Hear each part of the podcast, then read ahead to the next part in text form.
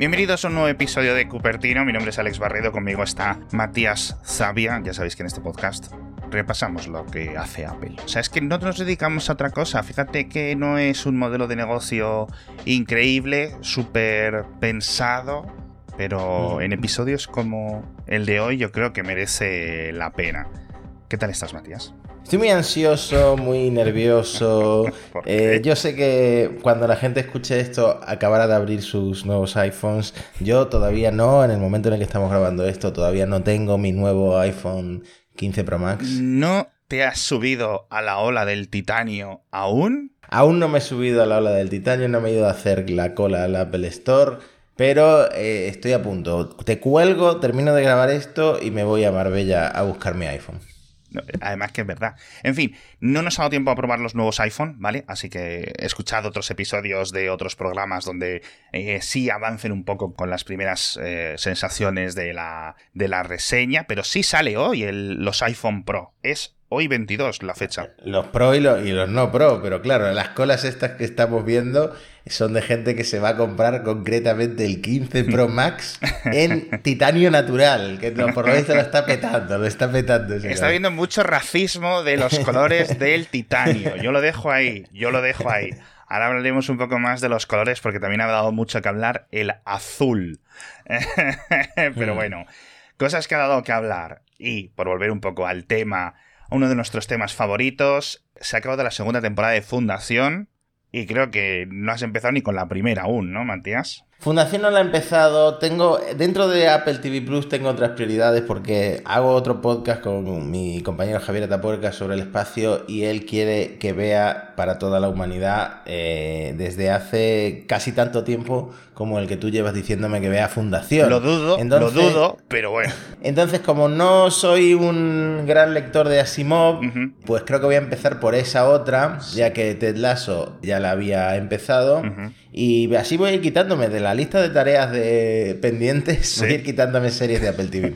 Hostia, pues la de Para toda la humanidad es larguita, ¿eh? Son, creo que están por la cuarta temporada y ya hablan de la quinta y ya, que entiendo yo que van por el futuro, ya, o sea que ojito con con todo. Sí, de todas formas, yo esto creo que te lo comenté en el episodio anterior o el anterior del anterior, pero yo estoy ahora con Aquí no hay quien viva. Porque eh, yo ahora estoy en la junta directiva de mi comunidad y me siento reflejado con muchas de las cosas que pasan en Aquí no hay quien viva. Pues nada, Apple que compre los derechos para hacer el remake premium de 35 millones de dólares por episodio de Nobody Can Live Here, o algo así, o como lo llamen. Que por cierto, esto eso se intentó. Sofía ¿Ah, Vergara, como productora, intentaron hacer una adaptación en Miami.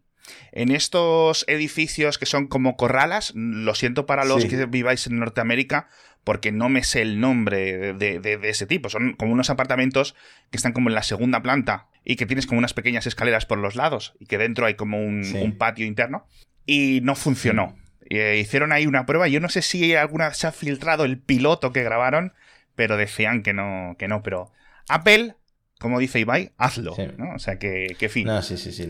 Pero yo creo que es algo muy de idiosincrasia española y que es muy complicado trasladarlo a. Eh, eh, es que precisamente, joder, nos estamos yendo de Ibiza. Parece esto fuera de series. Aquí no hay quien viva. Ha tenido versiones en todos los países de Europa y yo creo que en todos los países de América, menos en Estados Unidos. Si tú buscas por ahí, aquí no hay quien viva, espacio, un país, te la puedes ver en YouTube entera y además casi escenas calcadas. Quiero comentarte dos cosas más de Apple TV antes de pasar al siguiente mm, punto, porque se ha estrenado esto de lo de las supermodelos, un documental en Apple TV Plus, y le tengo unas ganas que no te lo imaginas, tío. Suena mal, ¿no? Eh, les tengo unas ganas a este documental sobre supermodelos. Le tengo ganas al documental, amigos.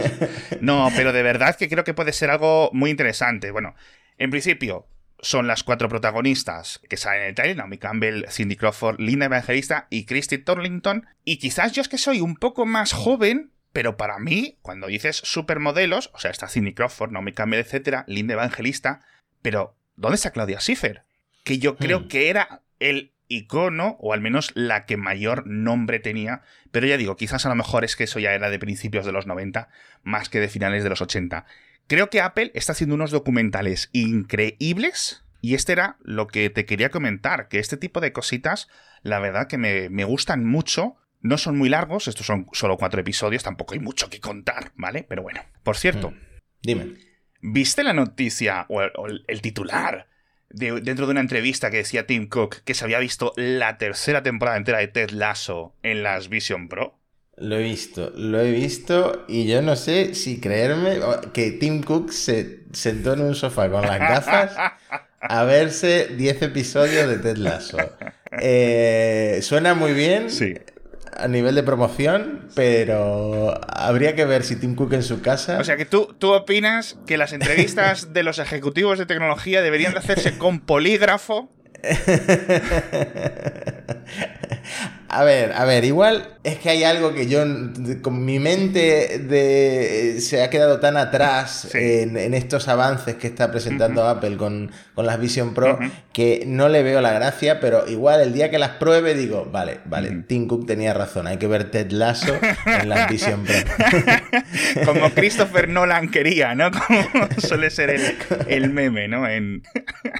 Hostia, tío, ya verás cuando empiecen con estas, con estas quejas los, los cineastas en el futuro. Pero bueno, quiero comentarte varias cosas. Lo primero, pedir perdón a los oyentes porque decíamos, no, en el próximo episodio vamos a tratar lo de el iPhone 12 con los niveles de radiación. Como apenas tenemos muchas respuestas y no ha habido apenas novedades, voy a dejarlo que macere un poco, porque sí que hay algunas cosas interesantes, pero creo que la semana que viene eh, va a ser todo mucho más redondo y con y así no tratamos el tema múltiples veces, ¿vale, Matías? Entonces, quiero comentarte una entrevista, no más allá, más allá de la de Tim Cook, que me ha parecido una locura y que no entiendo muy bien por qué la prensa tecnológica no ha cogido unas declaraciones de Tim Millet, el vicepresidente de arquitectura de, de plataformas de Apple, que ha dado a IGN hablando de los videojuegos en los nuevos iPhone, eh, perdón, en los nuevos procesadores A17 Pro. Además, aquí en IGN lo destacaron grande, ¿no? y a mí me ha apuntado porque este es el típico titular que lo peta a nivel de tráfico en muchos blogs. Dice, en teoría, los videojuegos, dice, podrían tomar est o coger esta increíble GPU e intentar hacer un agujero en la parte posterior del teléfono. ¿Vale? no permitiríamos que esto sucediera. Overcloquearla, ponerla al máximo, que No. se caliente tanto. Ya, de, de- de por salida, es decir, es tan potente, consume tanto y tiene tanta potencia, tanto de entrada como de generación de los gráficos, ¿no? Entiendo yo que es una metáfora o un símil, pero ese titular en plan, Apple advierte. Los nuevos iPhone 17, eh, perdón, los nuevos iPhone 15 te pueden quemar las piernas. Titular, Joder. así, y ya está, tío. Y, y- y- imagínate en YouTube. 200 millones de reproducciones. Me ha parecido un poco arriesgado este- esta forma de hablar de las cosas. Pero bueno, más allá de esto, hay muchas cosas que, que comentar. Como no hemos probado los dispositivos de momento, quiero comentaros muchísimas, muchísimas cosas de los USB-C, que ya hemos ido sabiendo de cómo están implementados en los nuevos iPhone, ¿vale? Y tenemos respuestas. Eso es lo bueno, que tenemos respuestas. Así que, Matías, tú apúntatelo. Venga. Ahora cuando te lleguen, vas a tener que saber tu nuevo 15 Pro Max de titanio blanco, etcétera, qué cable tienes que usar. Quiero hacer responder a la pregunta. ¿Por qué han puesto USB 3 o 3.1 técnicamente en vez de USB 4 o Thunderbolt 4 en el iPhone Pro? Porque, por ejemplo, el iPad Pro, me ha apuntado aquí que lleva como dos años o dos modelos utilizando ya Thunderbolt 3 y utilizando USB 4. Entonces, es extraño que en un teléfono posterior con un, digamos, procesador que podría tenerlo, no lo han incluido. De hecho, ya llevan varias generaciones en los iPad con el M1, etcétera. Pues los que siguen con 2.0, ¿vale? A pesar de que Apple a veces habla, dice conexión USB-C y no, no especifica el protocolo interior, pero dice capacidades de transmisión de hasta 5 gigabits por segundo. Y luego esto lo hemos visto en las múltiples reseñas de múltiples iPads y eh, etcétera en los últimos 2-3 años, que no es realmente así. Y entonces, eso es una cosa que siempre me ha quedado a mí con, con la mosca. El iPad Air 4, que creo que es el último, o los, subs- los y los siguientes, USB 2.0, ¿vale? Luego ya el nuevo, eh, creo que es el actual, el iPad Air que tiene un M1, ese así tiene 3.1. El iPad mini también tiene USB 3.1 y esto es de hace dos años. Entonces, esa es mi pregunta. ¿Qué hace que un iPad mini sí le puedas meter ese USB 3.1 y un iPhone 15 no? ¿Vale? Esa es mi pregunta. Claro, porque la excusa de Apple para que, por ejemplo, el 15 Pro tenga el USB 3 y el 15 normal no lo tenga es que en el procesador han metido específicamente el chip que necesitan. Claro, el controlador, efectivamente. Pero en, el iPad, eh, o sea, los procesadores que lleva son anteriores al del iPhone 15 Pro. A ver, tienen que, diseñar, tienen que diseñarlo específicamente. Es decir, en el empaquetamiento del SOC decides, pues estos núcleos, estas radios, estos modems, estos neuronales, etc. Y una pequeña parte, los controladores. Uno específico, el de USB. Lo que yo no entiendo es la diferencia o el motivo eh, por qué un iPad mini sí tiene algo que un iPhone 15 de año y pico después no tiene. Cuando en principio voy a sacar muchísimas fotos si tengo un iPhone 15 Plus que un iPad mini. Creo yo, vamos. Al menos esa es mi, mi sensación. Pero bueno, preguntas en este sentido sin, sin respuestas. Lo bueno del Pro, eh, que tiene 3.1, no tiene USB 4, pero bueno. Y el cable es USB 2, que creo que lo comentamos en el episodio anterior. Eso que no se espere alguien que con el cable que viene en la caja va a poder llegar a esa velocidad de transferencia. Que por cierto, no lo hemos comentado, pero ¿por qué es interesante tener estas velocidades de transferencia en el iPhone 15 Pro Max o en el iPhone 15 Pro? Porque eh, por primera vez se puede almacenar el vídeo que grabas, que ya sabemos que puedes grabar en, en ProRes en 4K, súper, súper, súper nítido, etcétera, sí. lo puedes almacenar directamente con un cable USB-C en un almacenamiento externo. Entonces, para mucha gente que hace vídeo, pues igual es una opción muy interesante el nuevo iPhone. Claro, a ver, yo entiendo que si vas a hacer algo de esto que literalmente la grabación salta al almacenamiento del iPhone, se va por el cable a un almacenamiento externo, con lo cual no tienes que pasarlo después, sino que va grabando en ese espacio SSD o lo que estés utilizando, vas a tener un Pro. Yo creo que de todas, todas. mis dudas son un poco más ajenas, pero esto representa uno de los motivos por los que llevábamos pidiendo USB-C desde hace mucho tiempo. Nos da igual que sea USB 4, que sea Thunderbolt, que sea lo que sea, pero imagínate que es que este, este, tipo de funciones las deberíamos de llevar pues desde los 12 Pro Max y desde los 13 Pro Max, si no antes francamente. Porque, bueno. En fin. los cables, échale un vistazo. Hay mil tiendas. Simplemente tenéis que buscar eh, cable USB-C y os fijáis en el protocolo. Compráis unos Thunderbolt que son perfectamente eh, compatibles y no hay ningún problema. A nivel no de transferencia de datos, sino de transferencia de, de vatios, ¿no? A nivel de carga eléctrica. Tenemos 27 vatios, a través del puerto USB-C, con lo cual ahí ya tenemos, en principio, algo que se queda estático comparado con las versiones con Lightning. En este caso no ha cambiado. Pero de salida, es decir, una cosa que Apple creo que comentó muy poco, una vez que tienes ese cable, incluso el que sea el que te viene de la caja, puedes cargar otros dispositivos, tanto de Apple como eh, de otras marcas que lo soporten, ¿vale? Es decir, que tu iPhone 15 suministra energía, por ejemplo, a tu reloj o a otra cosa que lo necesite en ese momento. Y en este caso son como cuatro y medio. Sí, no sé si viste eh, o si lo vas a comentar ahora, que en el caso de que estés cargando otro iPhone con Lightning, siempre se carga ese iPhone. En el caso de que estés cargando, por ejemplo, otro iPhone con USB-C, se carga el que tenga menos batería. Ahí hay una negociación entre, entre los iPhones y el que, el que alimenta al otro es el que tiene más batería. Y eh, con los Android, pues depende del chip, el controlador del USB-C que pueda hacer ese tipo de, negociación, digamos. Eso está guay, eso habría que, que revisarlo a tope. Entonces, por ejemplo, un caso que yo creo que va a ser muy común. Los AirPods están sin batería.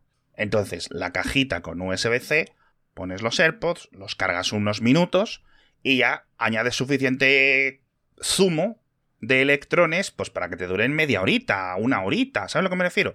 Pero lo cargas rápido y no necesitas andar buscándote nada, simplemente desde tu propio iPhone.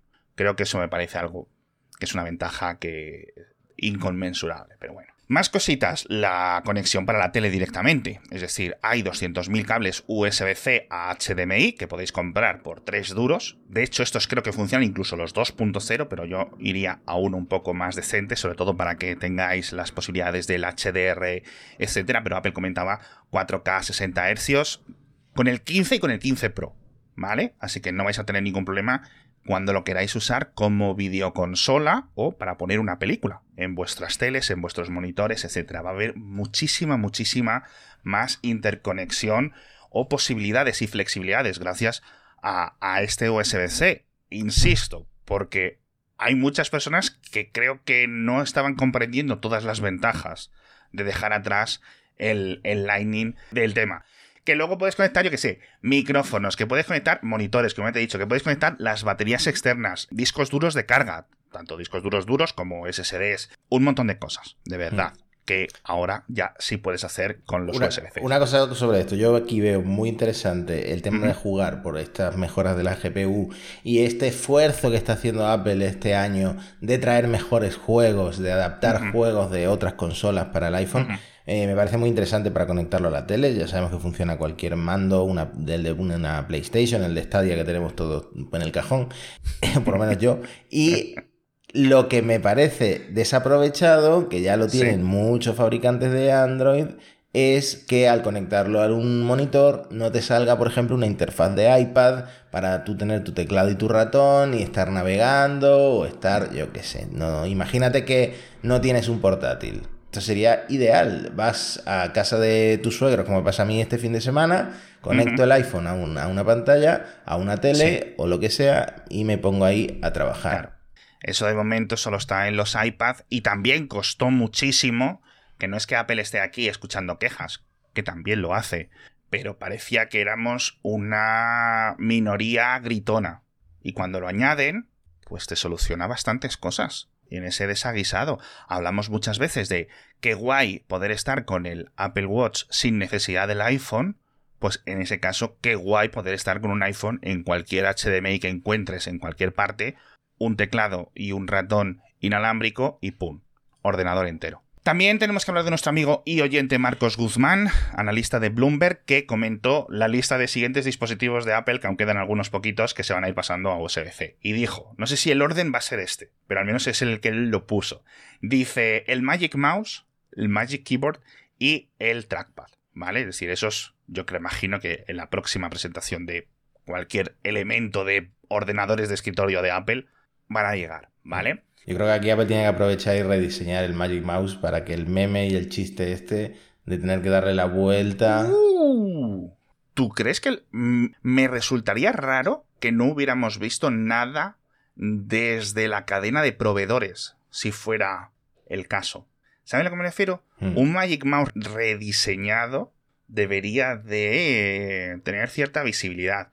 Yo no soy de Magic Mouse, de hecho lo odio y nunca lo he usado pero creo que rompería una lanza. Es decir, al final, lo de que se te queda sin carga en un momento muy clave, etcétera, vale. Pero normalmente no es, no es un problema. En fin, dejando de proselitizar sobre compañías trillonarias, luego sería el iMac, los AirPods normales, y los AirPods Max. Así que ya sabéis que tenéis ahí diferentes ventajas.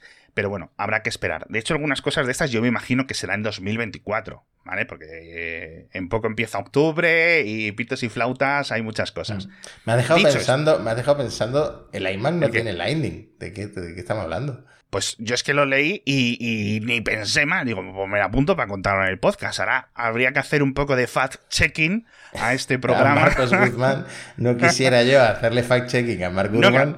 que, a lo mejor que a lo mejor lo he entendido yo mal, ¿sabes a lo que me refiero? Pero bueno, en fin.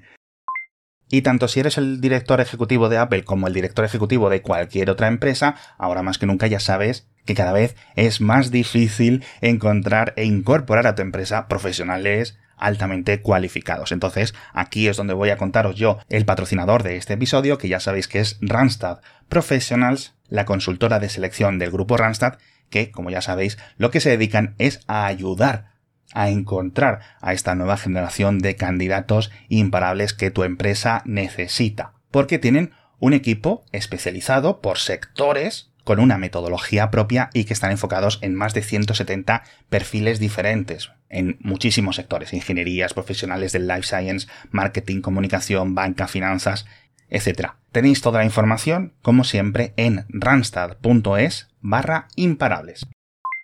Eh, más cositas. Te quiero comentar un artículo del New York Times que me ha dado bastante que pensar. De hecho, tiene versión en español, que es bastante curioso. No es una traducción muy allá, no creo que sea traducción de Google Translate, pero la verdad que, que me ha dado... Me ha dejado un poco molesto, quiero decir. Y te lo comento por qué, ¿vale? Te voy a decir. Mira, hay unas frases que dicen, se avecinan nuevos peligros. Hostia, New York Times. Es decir, qué peligros con el nuevo iPhone, ¿vale? Dice, entre ellos, la posibilidad de destruir tu teléfono con el cable USB-C equivocado, según expertos en reparación de teléfonos. Hmm. Hostia, yo soy Pepito Pepitersen, eh, leyendo el New York Times en Estados Unidos o donde lo esté leyendo y me asusto. Claro, no, esto suena muy a Estados Unidos echando mierda contra Europa o algo así. ¿eh? No, luego, a ver, el artículo es, en este sentido, es bastante consensuado, bastante estable a nivel de, de, tal. Pero sí es cierto que, me ha dejado muy raro esa parte del, del artículo. Luego, dice, si necesitas un cable USB-C, no tomes cualquier cable barato, como los de 5 dólares que verás en el kiosco de una gasolinera. Invierte en un cable duradero de una empresa respetada. Anker, Belkin, Amazon Basics, etc. Dice, son reconocidas por cables de alta calidad que cuestan 9,30 dólares. Este consejo me parece bien. Sí. ¿Vale? Ok, perfecto. Pero es algo que ocurría con los Lightning. No te compres un Lightning de una máquina tragaperras de un aeropuerto de no sé dónde o de un vendedor callejero. ¿Vale? Pero bueno, eso yo creo que ya todos lo sabíamos. Dice el estándar USB-C, aquí mal, porque USB-C no es un estándar de carga. Hmm. Es el conector. Pero bueno, fact-checking ahí al New York Times que se llevan de gratis. es más rápido que Lightning, bla, bla, bla, bla, bla. Y lo último que te quiero comentar de esto, que creo que estaba por, por aquí abajo, dice, debes negarte completamente a utilizar los puertos USB incorporados en los asientos de los aviones, las paredes de las habitaciones del hotel o las guanteras de los coches. Pues no se sabe bien cuáles son sus amperajes de carga. O sea, que ¿no llevamos 20 años cargando los teléfonos en los aviones? Sea Lightning, sea micro USB. ¿Qué me estás contando? No, yo aquí tampoco sirvo de ejemplo, porque yo conecto el móvil, el ordenador, me conecto a la wifi más insegura que pueda encontrarme en, el centro comercial.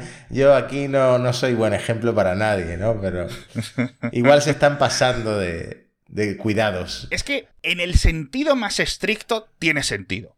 Hmm. ¿Vale? Pero si me estás hablando de la transición al USB-C, parece que estás aplicándolo a este conector. ¿Sabes lo que me refiero? Que este es un peligro nuevo de este conector. Y eso es lo que creo que puede causar un poco de confusión. Continúa el artículo. Dice, lo más seguro es conectar el cable USB-C a un cargador de alta calidad que proteja el teléfono. Perfecto, eso sin ningún problema. Si tienes un buen cargador, lo que es la piedra que conectas al enchufe, y conectas un cable de alta calidad, vas a tener muchas menos probabilidades de cualquier desastre. Eso es así desde el Nokia original. no cambia nada. Y entonces, ¿sabes lo que me parece esto? Aquí está el meollo de, este artículo del New York Times. Wirecutter dice, nuestra publicación hermana recomienda fuentes de poder. ¿Ves? Esto es lo que te decía yo que no estaba traducido muy raro, ¿no? Mm. Eh, cargadores, eh, USB-C de Anchor, Rave Power, Spigen, etc. Bla, bla, bla, bla, bla todo el artículo es como los USB que te van a matar. Compra nuestros afiliados, compra nuestros afiliados. ¿Sabes a lo que me refiero? Es decir, no me parece un artículo periodístico con una integridad de con un objetivo de informar, sino de pinchar ahí los 3 dólares que, consigan por cada cable que vendan de Spigen. Sí, no, totalmente, porque además el New York Times tiene que tener los mejores acuerdos de afiliados del mundo. A lo mejor, le dan más dinero de lo que ganan con el cable, ¿no? Ciertamente, mucho más de lo que ganan con pues, la publicidad y todo esto. Esto simplemente es una curiosidad. No quiero dedicarle mucho tiempo, al más del que ya le he dedicado, que hemos estado 10 minutos echando mierda del New York Times, parecemos un poco Elon Musk, pero bueno, ¿vale? Este artículo me ha parecido un poco raro en una publicación de este renombre. Más cositas que quiero que me cuentes en el próximo episodio cuando pruebes el teléfono, porque tengo otra entrevista. La verdad que Apple ha eh, puesto, ha hecho disponible, ha dejado que sus eh, altos ejecutivos den muchas entrevistas para, este lanzamiento. Normalmente sí lo hacen, pero no tanto. Incluso un medio francés de tecnología que se llama eh, Numerama, pronunciación perfecta, John McCormack, ¿vale? Creo que es el vicepresidente de, de ingeniería de, de cámaras o algo así, ¿vale? Comenta lo de las lentes. Y aquí quiero que, estés muy atento, Matías. Dice, McCormack dijo que la lente con zoom de 5 por o de 5 aumentos del iPhone se puede estabilizar increíblemente bien, en comparación con una lente de 10 aumentos.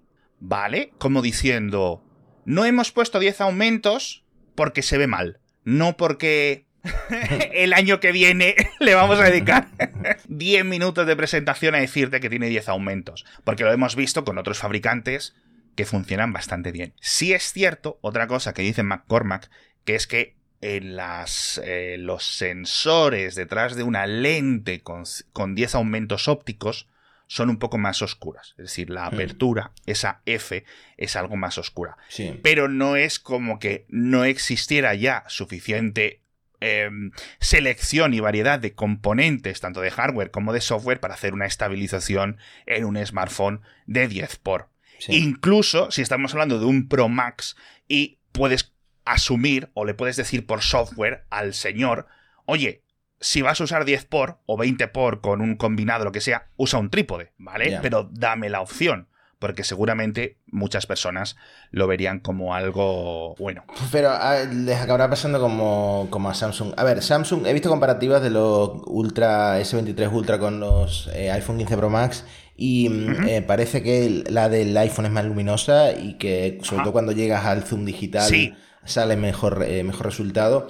Pero también ocurre una cosa, Apple al final tiene tres lentes traseras, ¿no? Entonces, em, las fotos de retrato, que recordemos que empezamos con el 2x, luego subimos al 3x y ahora vamos con el 5x dejan de tener sentido con un 10 por ya no es para retrato, te tienes que ir a tres pueblos para hacerle la foto a tu mujer, ¿no? Entonces, em, si saltan a 10 por, para mí tendría que ser porque han añadido una lente más para retrato. Porque eso de los retratos digitales que están usando ahora en el iPhone, que llevan usando tiempo también en el Pixel, etcétera, sí. no es el mismo detalle que con una lente óptica.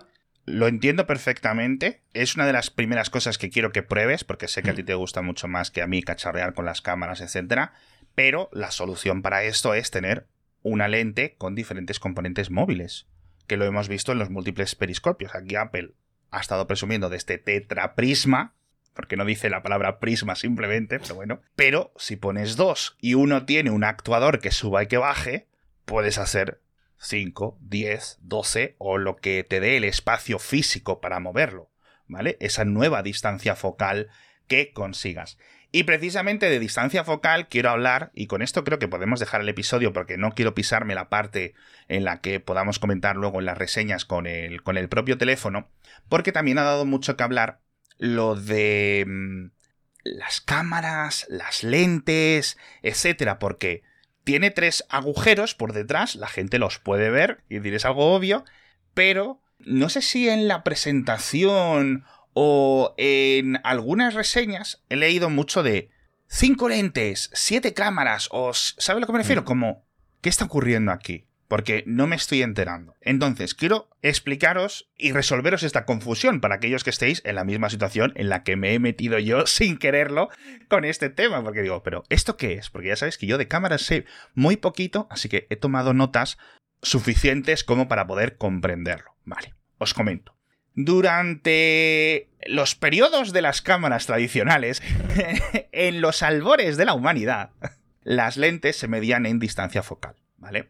Una distancia focal, que es lo que lleva, ¿no? El espacio que hay, en esos milímetros literales, ¿no?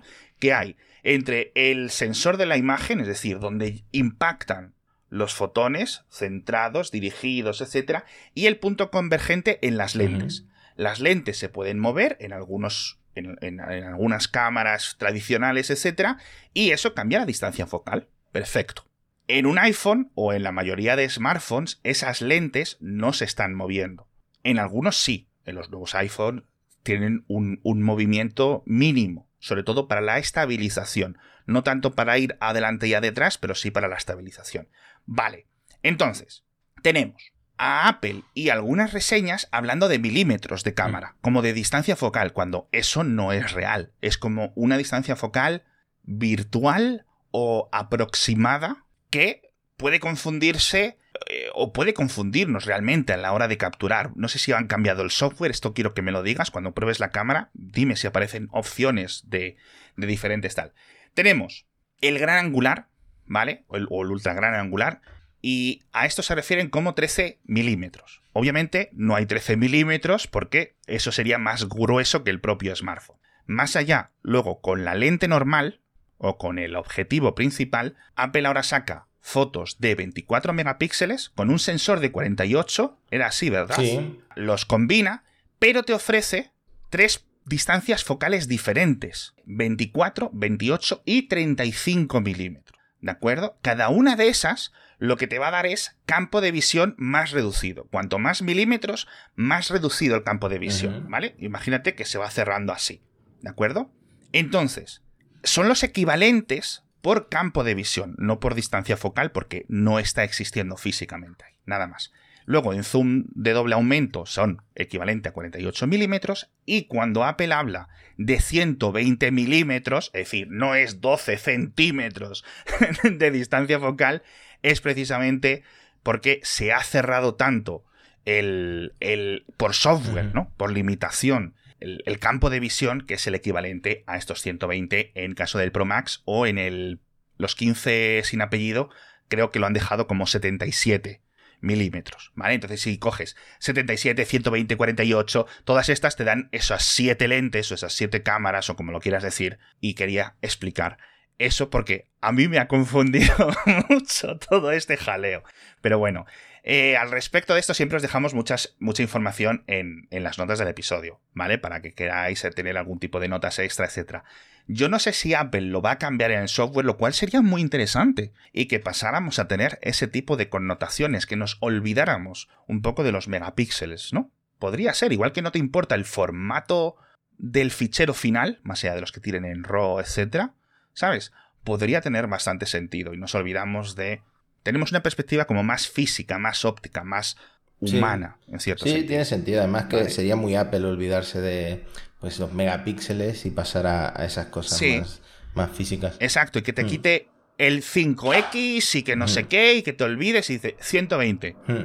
o 13. Y de 13 a 120 tengo, tienes estos escalones.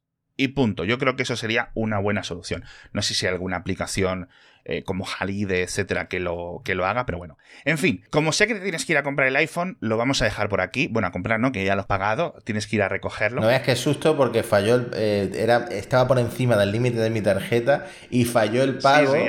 y, y yo pensando que no iba a poder recogerlo y no, es que que cuando falla el pago te lo vuelven a intentar cobrar un montón de veces ah. y entonces yo me dio tiempo a subir el límite de la tarjeta. Hostia, qué bueno, qué curioso. Está apagado, está apagado. Qué curioso, qué curioso. No se le pasa nada al amigo Tim Cook, ¿eh?